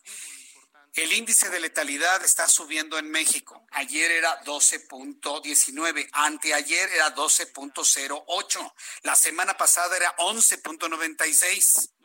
Bueno, entonces, por favor, vamos viendo. El domingo 12.08, ayer lunes 12.19. Hoy el índice de letalidad está en 12.21. Está subiendo el índice de letalidad de COVID-19 en nuestro país. Es importante que usted lo, lo tenga en cuenta y lo note. Son las 7.8, las 7.8 hora del centro de la República Mexicana. Vamos a entrar en contacto con nuestro corresponsal, con Federico Guevara, nuestro corresponsal allá en Chihuahua, quien nos tiene información de lo que se conoce en estos momentos sobre la caída de esta avioneta Cessna XGCC. Adelante, Federico, te escuchamos. Muy buenas tardes. Muy buenas tardes, pues ahora sí, lamentablemente se convirtió en una tragedia, una solicitud de arrendamiento de una familia que la edad de la familia era entre los 13 años y los 20 años de edad, que arrendaron una avioneta para trasladarse de Camargo, Chihuahua, rumbo a Guasave, en el estado vecino de Sinaloa, pero la avioneta nunca llegó. Y después de que no se encontraron, salió una, una, avioneta de la Fiscalía General eh, del Estado, en la cual localizó la avioneta eh, ya este, destruida en un cerro cercano a la comunidad del Tule, municipio de Valleza, por el rumbo de la ranchería llamada El Táscate. Y al final, cuando ya arribaron las autoridades, pues se percataron de que todos los tripulantes, cinco tripulantes y el piloto, estaban sin vida. La camioneta Cessna, como tú bien mencionaste, se accidentó, entró en fuego y todos murieron calcinados. Desde ayer lunes estaban buscando, eh, porque se recibió ese reporte de que no había llegado esta aeronave de la ciudad de Camargo con destino final a Guasave. Eso es hasta el momento y las autoridades de aeronáutica civil se encuentran ya haciendo las investigaciones correspondientes. Es la información. A ver, ¿se, conoce el nombre de la familia que rentó esta avioneta Cessna? No, lo único que se conoce es el nombre del piloto, sí, el nombre del piloto, eh, el cual eh, eh, su nombre era Leonilo González Oliva, quien era el piloto que, vamos, quien tripulaba la nave y el servicio de contratación de la familia, se desconoce hasta el momento los apellidos, solamente que eran personas eh, entre 13 años y 20 años de edad. Correcto, muchas gracias por la información, Federico Guevara. Lamentablemente, qué triste noticia nos has compartido. Y bueno, pues estamos al pendiente para conocer el nombre de la familia que rentó esta aeronave. Gracias por esta información. Inmediatamente la tengamos, la hacemos extensiva. Gracias. Gracias, que te vaya muy bien. Hasta luego. Nuestro compañero eh, Federico Guevara, corresponsal allá en Chihuahua. Imagínate, rentan una avioneta para reducir el tiempo y jamás llegaron. A veces hay que tomar otro tipo de decisiones, pero pues finalmente así es la vida. Estaremos muy atentos de la investigación que se realice sobre ello. Tengo en la línea telefónica a David León, el coordinador nacional de protección civil, a quien yo le agradezco estos minutos de contacto con el auditorio del Heraldo Radio. Estimado David León, vaya día hoy, ¿no? Desde las diez y media de la mañana. ¿Cómo estás? Eh, Bienvenido, buenas tardes. El agradecido soy yo, Jesús Martín, por platicar contigo y con el auditorio.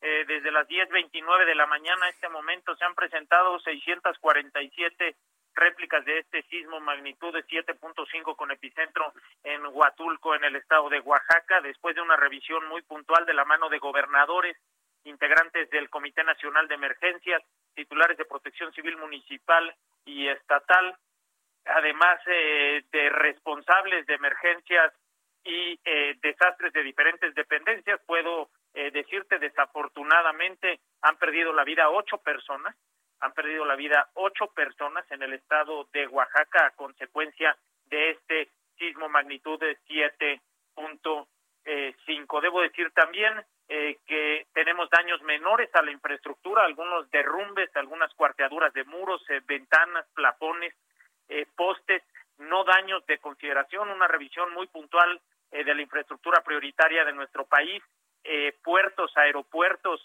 presas, centrales hidroeléctricas, refinerías, reclusorios, instalaciones migratorias, hospitales y escuelas, todo trabaja sin ningún contratiempo. Decirte, Jesús Martín, que han sido 16.200 sismos los que se han presentado en el territorio eh, nacional. Este, este magnitud 7.5, el de mayor magnitud en lo que va de este año. Decir también que el, eh, el Centro de Alertamiento por Tsunamis de la Secretaría de Marina informó minutos después del sismo del posible incremento en el nivel del mar en un metro en los litorales del eh, eh, Pacífico mexicano, particularmente para el estado de Chiapas, Guerrero y Oaxaca. No es algo que ponga en riesgo de manera inminente a la población, pero sí hicimos un alertamiento para eh, las zonas costeras para evitar con esto el riesgo a alguna familia que pudiera estar cerca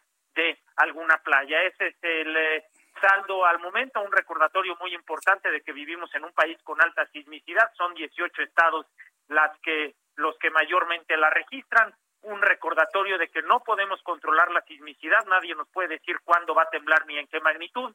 Un recordatorio de que debemos echar eh, mano de lo que sí podemos controlar y eso es nuestros niveles de preparación. Afortunadamente el servicio de alertamiento sísmico funcionó de manera adecuada, pero lo importante de la, alerta, de la alerta sísmica es saber qué hacer cuando hay un alertamiento, conocer las zonas seguras de nuestros eh, inmuebles, tener rutas de evacuación eh, eh, libres, tener un plan familiar de protección civil y ponerlo en práctica justo en el momento que el alertamiento se da, Jesús Martín. ¿Qué, es lo que estiman los sismólogos que seguramente has consultado, David eh, León? Porque hemos visto las eh, seis, más de 600 réplicas, pero la de mayor magnitud es de 4.6 grados. Como el sismo fue de 7.5, ¿hay la posibilidad de que en las próximas horas se produzca una réplica que alcance o rebase los 6 grados, 6.5 grados y vuelva a detonar la alerta sísmica para el centro del país? Eh, no es posible pronosticar la sismicidad y es un debate técnico eh, profundo de cuáles siguen siendo réplicas y cuáles son nuevos eh, sismos. Aquellos que salen de la región ya no serían réplicas, aquellos que pudieran tener una mayor magnitud tampoco lo serían. Hasta este momento estamos muy atentos en atender a las familias que sufrieron algún tipo de afectación y, por supuesto, continuamos con todos nuestros protocolos de prevención y preparación en caso de que vuelva a temblar. Eh, la certeza que tenemos es que en este gran y riquísimo territorio mexicano tiembla de manera permanente. Correcto. Ahora, todos los gobernadores, presidentes municipales que hemos consultado aquí en el Heraldo Radio y en el Heraldo Televisión han coincidido que en ningún momento se detuvo la atención a enfermos de COVID-19. ¿Cómo se realizaron los protocolos de protección sísmica, David León, con una condición tan singular como la que estamos viviendo en medio de una pandemia?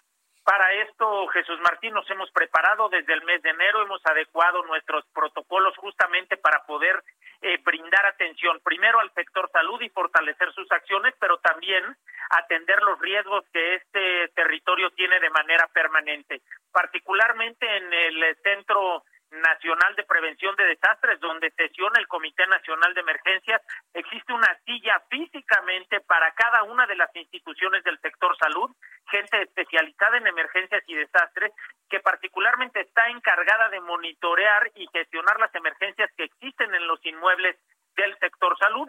Y coincido con eh, los eh, compañeros gobernadores y alcaldes, en ningún momento se vio comprometido el servicio de salud.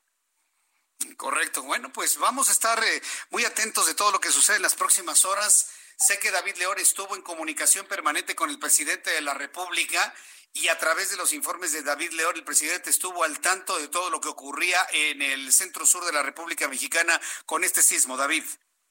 Es eh, correcto, es el eh, titular, encabeza el Sistema Nacional de Protección Civil y dentro del protocolo existen varios momentos en el que se informa a los gobernadores y por supuesto al presidente de México para tomar decisiones en torno a lo que pasa en el territorio y lo que pasa en torno a las familias de nuestro país. Correcto. En los, eh, los recursos de Fonden, eh, ¿hay alguna ya alguna instrucción por parte del presidente para que se acelere su asignación a, a los municipios más afectados por este sismo, David? Fonden continúa operando de manera normal en una revisión que se está realizando en el Poder Legislativo, que respetamos mucho, pero Fonden en este momento trabaja de manera rutinaria. Hemos recibido la solicitud de declaratoria de emergencia por parte del eh, gobierno del estado de Oaxaca, misma que se atenderá con prontitud, pero eh, contestando puntualmente a tu pregunta, Fonden eh, trabaja sin contratiempos. Correcto. Bueno, pues muchas gracias por toda esta información, David León. Cualquier cosa, nos volvemos a poner en contacto contigo para información a la ciudadanía. Muchas gracias por este tiempo, David. Es un honor platicar eh, contigo, Jesús Martín, y con todo tu auditorio. Estoy permanentemente a sus órdenes. Muchas gracias, David León. Gracias. Hasta pronto. Es eh, David León Romero, quien es el coordinador nacional de protección civil, con todos los protocolos que se han establecido para la atención a las personas vulnerables. En estos momentos, en la conferencia vespertina sobre COVID-19, participa el doctor Felipe Cruz Vega. Él es titular de la División de Proyectos Especiales en Salud del Instituto Mexicano del Seguro Social. Un poco más adelante voy a entrar en contacto con nuestros compañeros reporteros para que nos digan qué, qué de importante o destacado ha dado a conocer el doctor Cruz Vega, quien hoy participa en la conferencia vespertina sobre COVID-19, luego que ya le dimos a conocer el incremento de los números. Hay un dato importante que quiero destacarle sobre lo que se ha informado el día de hoy. ¿Sabe cuántos, sabe cuántos casos eh, aumentaron en cuanto a contagio de COVID-19, más de 6.500 en tan solo 24 horas. Vamos, voy a entrar en comunicación con Juan Musi, analista financiero aquí en el Heraldo Radio. Estimado Juan, bienvenido, gusto saludarte. Muy buenas tardes. Mi querido Jesús Martín, qué gusto saludarte. Muy buenas tardes. Oye, pues sí, hombre, qué, qué, qué drama. Parece que cada día es peor, cada semana es peor que la anterior.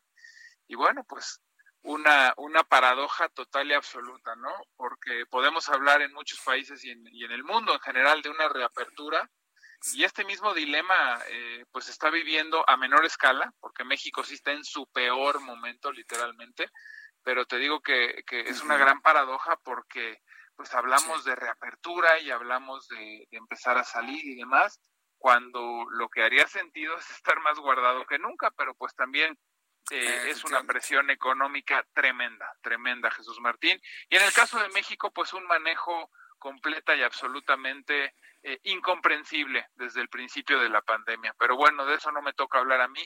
Yo, yo sí quería platicarte un poquito y, y, hablarte de que relacionado con la pandemia, pero en materia económica y financiera, pues hemos visto cómo eh, recientemente, pues tanto el presidente como gente del gabinete está culpando literalmente, ¿no? Culpando a la pandemia por el desempeño y el, y el eh, digamos que el acontecer económico de nuestro país.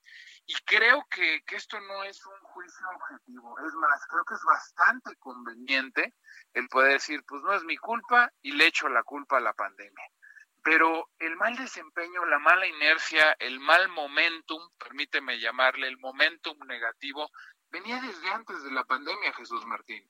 Eh, nosotros cerramos el 2019, recordarás, con una cifra negativa en crecimiento, si quieres muy pequeña, pero negativa, hubo contracción económica, no hubo crecimiento. Entramos al 2020, antes de que el coronavirus empezara a cobrar eh, factura y antes de que la pandemia fuera tan sangrienta en lo económico, pues ya traíamos perspectivas de crecimiento bastante negativas en torno a lo que podría ser el 2020 y habíamos iniciado con expectativas de crecimiento de 1.9, muy rápidamente se empezaron a reducir hacia 1.7, incluso 1.5 y luego vino marzo, precisamente eh, mediados de marzo, y ahí sí evidentemente se ha deteriorado todo. Pero yo sí lo que te quería decir es que no es objetivo y no es válido refugiarse, conformarse, escudarse y además eh, poner de frente a la pandemia cuando muchas de estas cosas ya se habían empezado a descomponer desde antes. ¿Y por qué hago este comentario? ¿Qué gano? Porque creo que hay muchas cosas que se pueden componer precisamente durante la pandemia, porque así como la regamos cancelando un aeropuerto, mandándole un mensaje al mundo de que aquí incluso ese, ese nivel de proyectos con esa importancia, eh, con ese valor se podían cancelar y eso sentó unas una base para una tremenda desconfianza. Luego vinieron evidentemente las degradaciones rápidas en la calificación de Pemex, en la calificación de la deuda soberana. Luego volvimos a regarla descalificando a las calificadoras y sin hacerles caso. Luego eh, cancelando y postergando, posponiendo la reforma energética, poniendo en duda contratos que ya se habían licitado, contratos que ya se habían otorgado, no solo en materia de petróleo, en materia energética, en materia de generación eléctrica, en materia de extracción de gas. Eh, todos estos mensajes que fuimos acumulando y mandando, aunado a consultas a mano alzada, consultas en las que decidían si una planta cervecera se instalaba o no, todo esto ha sido un actuar completa y absolutamente independiente a la pandemia, que ha sido cada día más negativo en torno a la confianza que se le tiene a México o en cuanto al apetito que podría haber porque inversionistas consideraran a México el día de mañana para poder invertir. Insisto, ¿por qué este comentario? Porque es oportuno en este momento decir, pues vamos a priorizar recursos, vamos a destinar los pocos recursos que se tienen a proyectos productivos. Y por otro lado, mi querido Jesús Martín, pues decirte que nunca es tarde para enderezar el rumbo. Necesitamos enderezar el rumbo, pero mucho tiene que caerle el 20 a tanto al legislativo como al ejecutivo, Juan. Pero bueno, eso se me antoja verdaderamente complicado. Eh, Compártenos, por favor, tu cuenta de Twitter para que el público te pueda hacer más preguntas y te siga a través de esta plataforma digital, Juan. Nos va a ganar la guillotina y con mucho gusto. arroba Juan S. Musi, arroba Juan S. Musi en Twitter, estoy a sus órdenes. Y como siempre, Jesús Martín, un placer estar contigo. Y pues mira, ánimo y para adelante, vamos a echarle ganas. Un comentario rapidísimo. Muy bien. Vamos a tener inflación mañana en México y tenemos tasas de interés el jueves, semana importante en México. Escuchas a Jesús Martín Mendoza con las noticias de la tarde por Heraldo Radio, una estación de Heraldo Media Group. Escucha las noticias de la tarde con Jesús Martín Mendoza. Regresamos.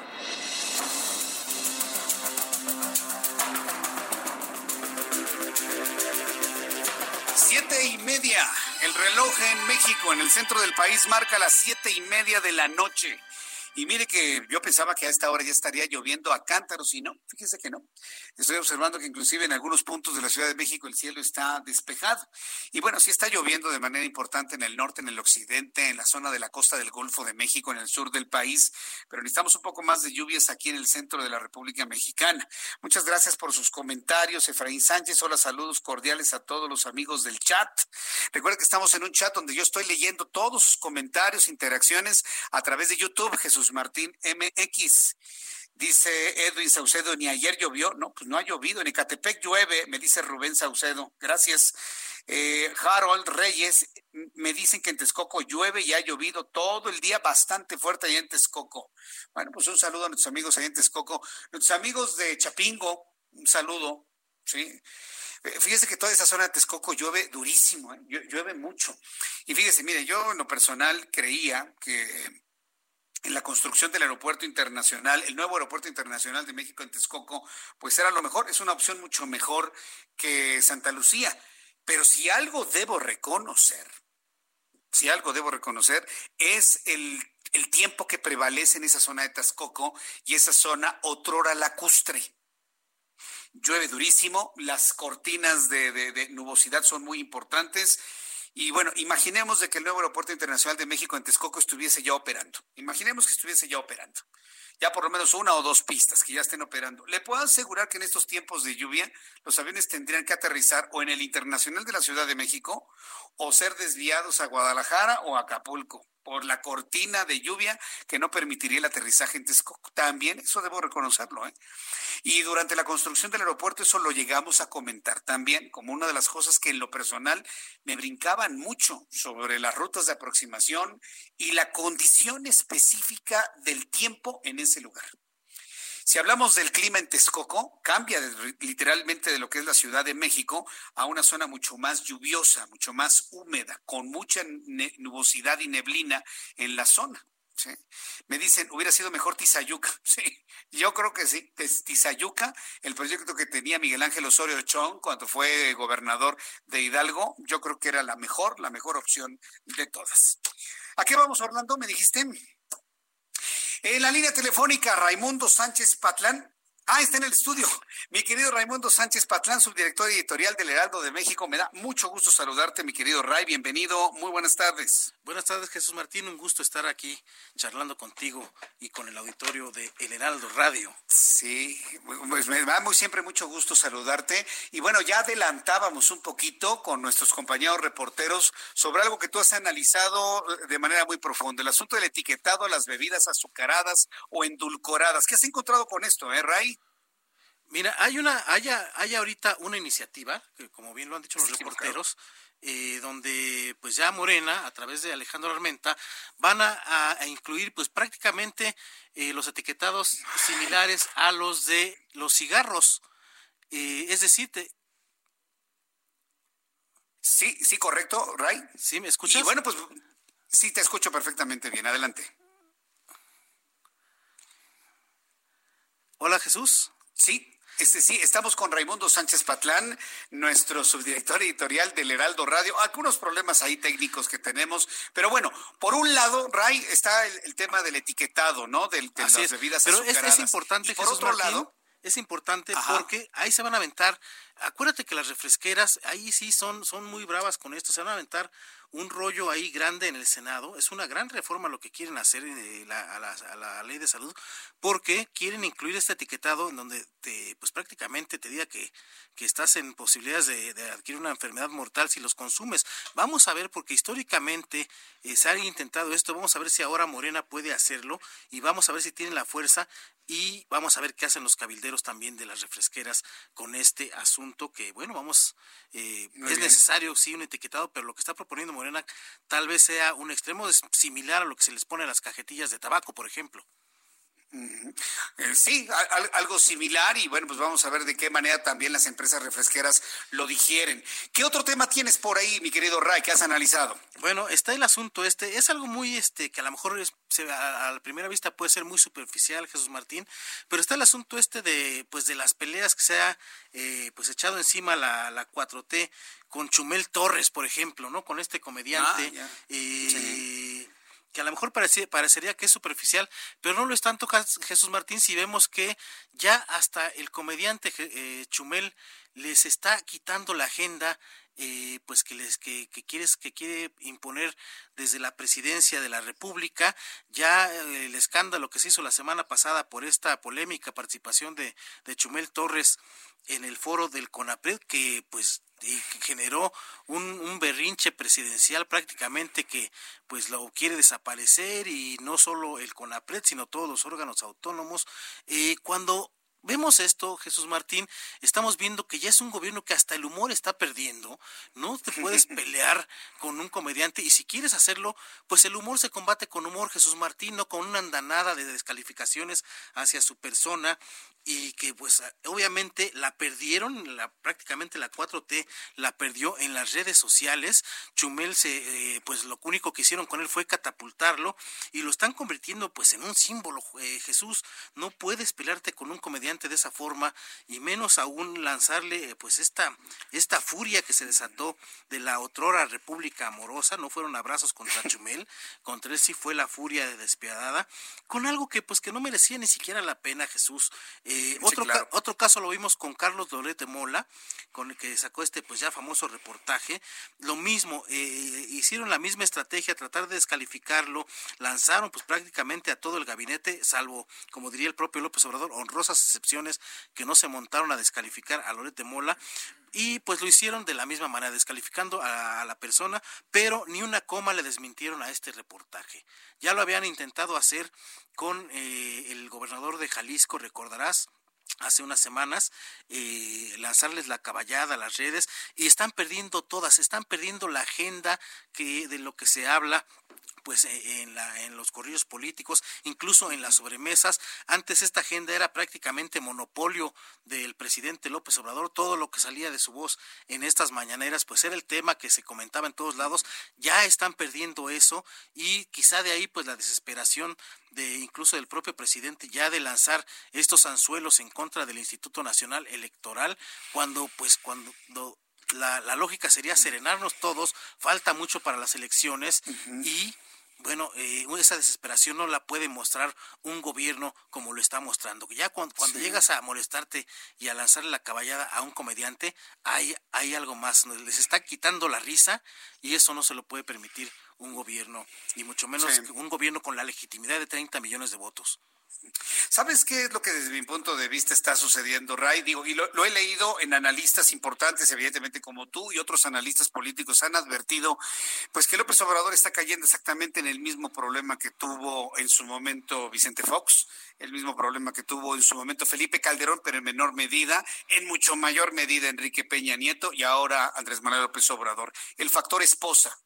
Y, si la verdad analizamos con profundidad con esto, pues vemos que todo este diferente en el CONAPRED surgió por la furia de la escritora Beatriz Gutiérrez Müller. Ella fue la que inició con todo este asunto y que se llevó entre todos a todo el Ejecutivo y la que se enojó fue ella evidentemente el presidente. Y podemos entender, yo entiendo el enojo, los hijos duelen. Yo puedo entender eso, los hijos duelen y no se vale meterse con los hijos, sobre todo cuando son menores de edad, para una discusión de, la política interna o externa que esté realizando el país, pero ahí quien no se controló y dio manotazos y ordenó y movió, provocando esta crisis, fue la señora Gutiérrez Müller. ¿Ha, ¿Ha, habido algún tipo de comentario desde el Ejecutivo sobre la participación de la señora Gutiérrez? Que puede entender su enojo, ¿eh? Pero pues nadie le eligió a ella, ¿no? Para tomar ese tipo de decisiones. ¿Tú cómo lo ves, Ray? Mira, yo, yo creo que más allá de todo del enojo, venga de Alcoba o de donde sea, yo creo que se eligió a un estadista y no a un hombre que pues que esté siendo influenciado de esta manera por quien sea, ¿eh?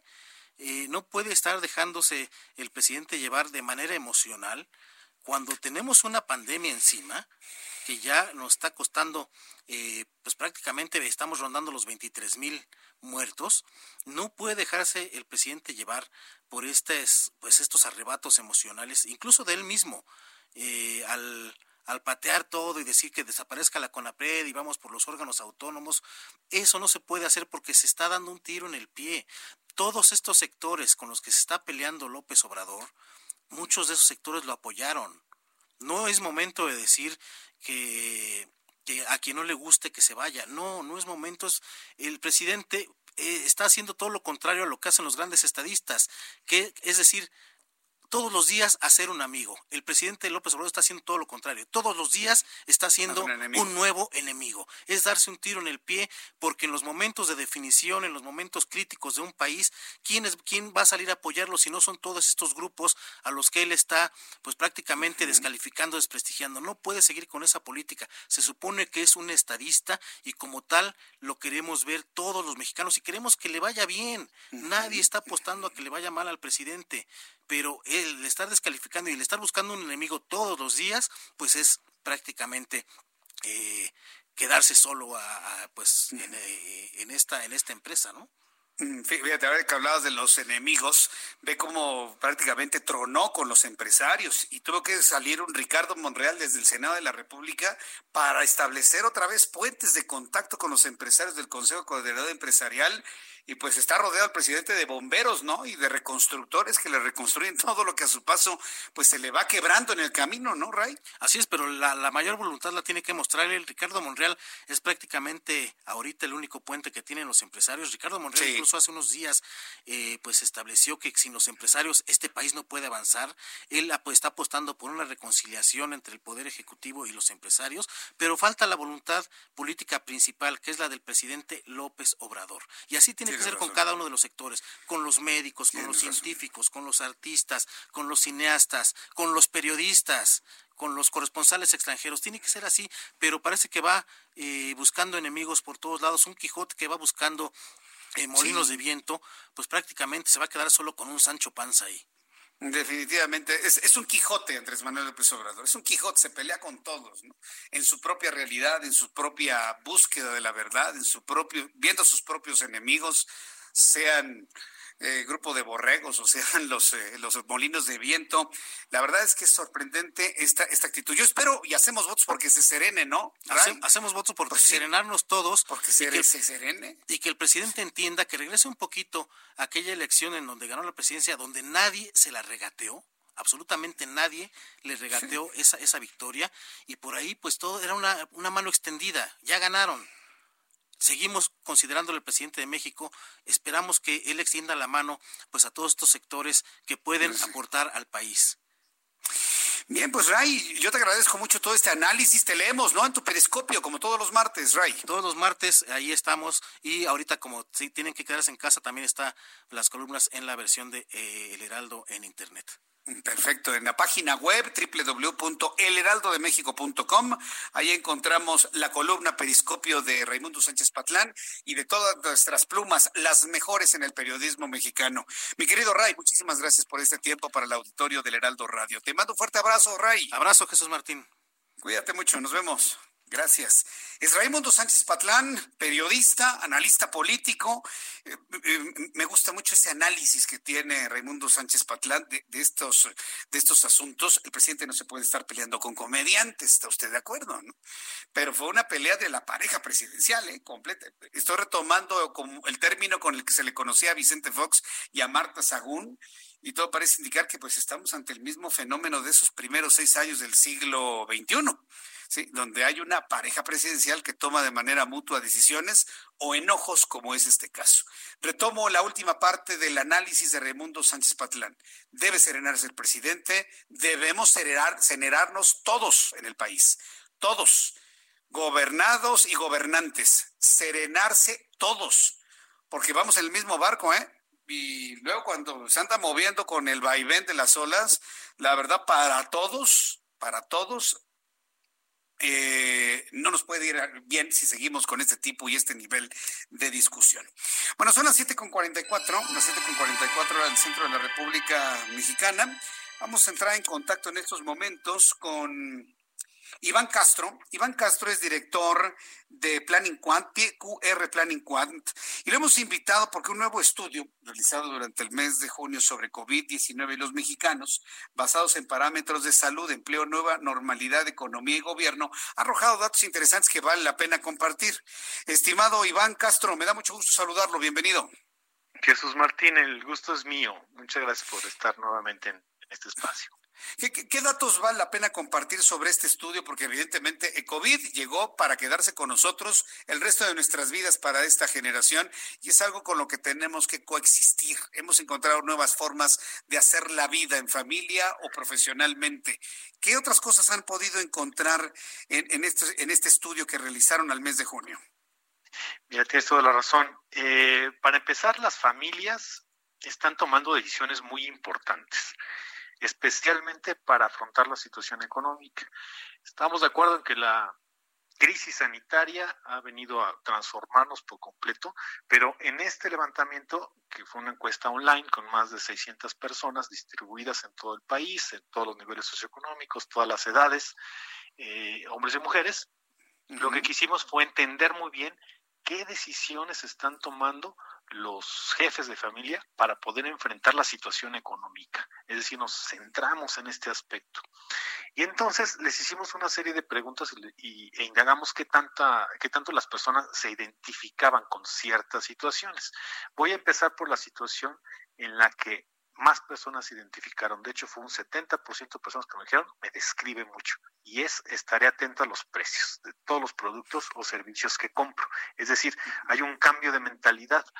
Eh, los jefes de familia, en definitivo, van a estar hoy viendo en el supermercado qué productos les conviene comprar más y el precio va a ser un detonante. Un 59% de las personas también nos comentaron que les describía mucho el siguiente aspecto, reducir gastos. Es decir, es una situación combinada. No tan solo vamos a eh, buscar por precios eh, o por productos con precios menores, sino también todos aquellos gastos que no son estrictamente necesarios van a ser recortados. Otro, otra actividad que también nos comentaron, eh, en un 42% de los casos las personas iban a realizar, es estoy ahorrando todo el dinero que puedo. Es decir, se detonan todos los aspectos que tienen que ver con ahorro. Incluso también nos comentaron, alrededor de un 40% de los casos, pienso cambiarme de trabajo, dejaré de pagar algunos servicios como colegiaturas o gimnasios, o incluso estoy buscando un trabajo adicional. Y ya con menor eh, porcentaje de acuerdo, tuvimos otras menciones, como por ejemplo, dejaré de pagar instituciones financieras, o pienso vender alguna propiedad, estoy considerando pedir un préstamo, dejar de, pagarle a personas que me han prestado, eh, hasta dejar de pagar impuestos, ¿no? Un 20% de las personas nos dijeron que lo están contemplando como una posibilidad. Entonces, este es el panorama general de las familias que de alguna manera estamos revisando y estamos entendiendo. Y, por ejemplo, también te comento, hubo un cuare, eh, el mes pasado el, eh, las familias estaban viviendo con el 45% del ingreso que recibían en marzo. Hoy este porcentaje ha disminuido a un 40%. Es decir, hay toda la evidencia de que los hogares mexicanos están viviendo con menos ingreso y por lo tanto eso eh, apremia a eh, tomar decisiones importantes en este sentido. Sí, sí, cambiar, cambiar todo lo que es la, la, la, lista de prioridades en una familia, ¿no? A lo mejor antes se compraba algo de lujo, algo por los gustos, se han dejado los lujos y los gustos de lado para ir a lo fundamental, lo urgente, ¿no? Que es la alimentación. Eh, hemos cambiado nuestras formas de consumo. Es correcto, entonces toda esa estrategia familiar tiene que cambiar. Por ejemplo, te comento también que seguimos registrando que de las dos personas en promedio que en los hogares participan con, eh, proporcionando ingresos, una de ellas es la que mantiene la fuente de ingreso y la otra lo ha perdido. En, en esa proporción, 50%. Sí, exactamente es, eh, en promedio, los hogares están compuestos por 3.6 individuos, de los cuales 1.7 son los que aportan ingreso y 1.9 eh, pensemos que son los hijos, y de, de ellos, uno, del, 1.7, uno mantiene la fuente de ingreso y 0.7 no. Bien, pues eh, Iván Castro, ¿dónde podemos eh, conocer más y leer más sobre este estudio? ¿Alguna página de internet, redes sociales? ¿Dónde podemos profundizar sobre esta información? Por supuesto, Jesús Martín. Mira, la página donde pueden encontrar más información es planningquant con doble planningquant.com. Muy bien. Bueno, pues estaremos revisando la información y yo agradezco mucho estos minutos de comunicación con el auditorio del Heraldo Radio. Muchas gracias, Iván Castro. Hasta la próxima. El, gusto es mío y un saludo a tu auditorio. Un saludo, que le vaya muy bien. Hasta luego. Es Iván Castro, director de eh, PQR Planning Quant Entra a la página www.planning con doble n, planningquant.com y ahí conocerá más sobre estos modelos que han cambiado ahora con el, los tiempos de COVID-19. Faltan 10 minutos para que sean las 8 de la noche. Ha pasado rapidísimo nuestro programa de noticias antes de despedirnos, de entrar en la recta final de nuestro programa y compartirle otras noticias, quiero enviarle un caluroso saludo. Bueno, por supuesto, un agradecimiento a todos nuestros amigos que nos has visto a través de nuestra plataforma de YouTube y a través de Twitter, arroba Jesús Martín MX, arroba Jesús Martín MX. De manera muy especial, quiero enviarle un caluroso saludo a la señora Claudia Ibarra. Claudia Ibarra es una de nuestras radioescuchas que todos los días está muy pendiente de nuestro programa de noticias y eh, su hija trabaja con nosotros en el Heraldo y me envió esto que ya le mostré a través de, nuestras imágenes en YouTube, pero usted que me escucha en radio en toda la República Mexicana me envió un par de cubrebocas muy bien confeccionados a mano. La verdad es que está muy bonito porque tiene diseño para la nariz, para bien y pues protegernos contra el COVID-19. Un regalo como esto, por muy sencillo que sea o muy elaborado que sea, aquí yo veo una elaboración muy dedicada eh, en donde hay el deseo de no enfermarnos. La verdad yo le agradezco mucho, Claudia Ibarra, el que me haya enviado esto con, con su hija Kate. Y bueno, pues mire, así luce. Para las personas que ya me vieron a través de YouTube, me lo vuelvo a colocar me escucho un poco en este momento con la voz apagada porque tengo el cubrebocas para las personas que en YouTube nos observan, pero la verdad agradezco mucho un obsequio tan eh, con tanta calidad como este. Muchas gracias por enviármelo. Muchas personas de esta manera se han, han hecho ya también su, su, forma de vida, han readecuado sus, sus actividades y sus negocios. Y bueno, para Claudia Ibarra y para toda su familia, doña Claudia, muchísimas gracias por el envío de esto que la verdad será muy útil y me ayudará a no contagiar o no contagiarme de COVID-19. Quien hace un regalo para mantener la salud, se le mantiene el agradecimiento por el resto de la vida. Gracias, doña Claudia, se lo aprecio muchísimo.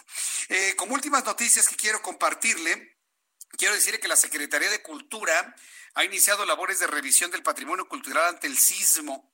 La Secretaría de Cultura Federal informó que realiza una revisión del patrimonio cultural tras el sismo, especialmente en la zona costera de Oaxaca. Hasta el momento, el patrimonio histórico-cultural de Tlaxcala, Estado de México, Tabasco, Guerrero, Morelos, Querétaro, Veracruz, Michoacán, no sufrió afectaciones.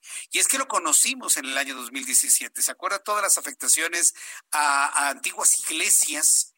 El terremoto del 19 de septiembre tuvo un efecto muy extraño, explicable desde el punto de vista infraestructura pero se ensañó, si me permite usted el término, ese terremoto del 19 de septiembre del 2017 con las iglesias católicas. Les tiró fachadas y les tiró los campanarios. Yo, yo la verdad me, resultó muy interesante y sorprendente ver cómo desde Oaxaca, Morelos, Guerrero, la Ciudad de México, muchas iglesias resultaron afectadas en sus campanarios, se cayeron las campanas, se cayeron las cúpulas. Entonces, ante la pérdida del patrimonio histórico, arquitectónico y cultural que eso implica, es por eso que hoy la Secretaría de Cultura se ha dado a la tarea de hacer una revisión completa a lo largo de toda esta parte centro-sur del país para conocer los efectos del sismo del día de hoy.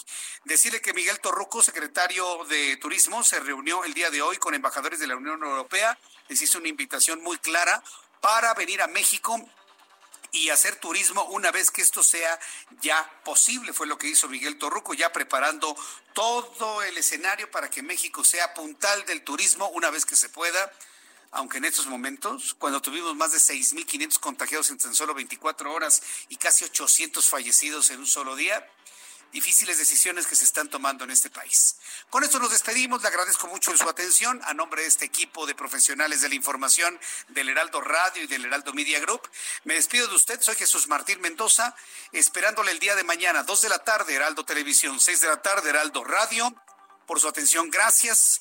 Lo invito para que se quede en la programación del Heraldo Radio en toda la República Mexicana y nos escuchamos Dios mediante el día de mañana. Esto fue las noticias de la tarde con Jesús Martín Mendoza.